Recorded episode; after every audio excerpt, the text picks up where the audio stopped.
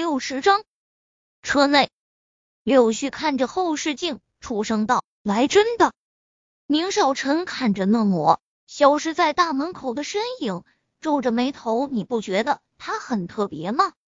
柳絮转头看着宁少臣，皮笑肉不笑的点头：“是特别，但无视你，敢不理你，敢和你顶嘴，敢骂你，敢不喜欢你。可老大。”难道这样你就要喜欢上了？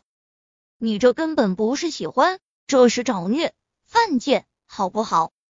当然，这些话他只能在心里说说。高文呢？他很不想这时候泼冷水，但作为好朋友的角度，他觉得自己有必要出声。宁少臣倒是没多大反应，半晌说了两次再看，推门下车。还没走到大厅，便听到里面传来的笑声。这一刻，宁少臣的心里居然浮现出“幸福”二字，这是他自父母离开后就没曾有过的感受。小妈，你搬回来住好不好？我们这房间多，你上班就让张叔送你去，这样多好。沙发上，宁小溪搂着沈贝依的胳膊，来回摇摆着。那模样哪里还有之前初见时的冷酷样？他俯身在宁小溪脸颊上亲了下。我们家小溪是这世界上对我最好的人。他说的没有错，他从出生父母就只顾着自己俩恩爱，对他一向亲热的少。母亲除了对他严格要求外，其他的话语并不多，而父亲的精力则全部在母亲身上。对他更是关心的少之又少。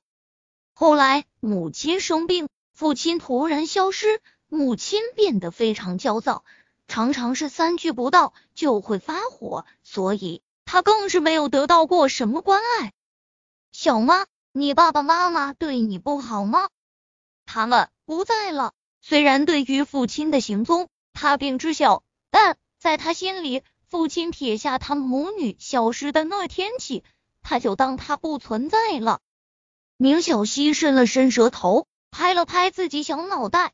哦，我忘了，他们上天了。沈贝一点了点他的头，然后将他揽入怀中。小妈，你还没有回答我，你要不要搬过来住？怀里，宁小溪还在继续问道。沈贝一笑了笑，这话你可不要给你给高小姐听到，她会不高兴的。知道吗？他想说你后妈，想想心里觉得很不得劲，改了口。宁小溪坐直身子，你是我小妈，我愿意要谁住在这就让谁住，他管不着。小溪严肃的声音突然传来。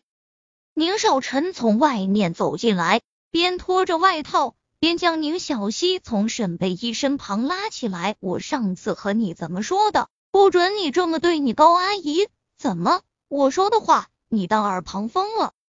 宁小溪不服气的瞪着宁少臣，他是你恩人，又不是我的，你愿意娶她，愿意喜欢她，是你的事，反正我就是不喜欢她。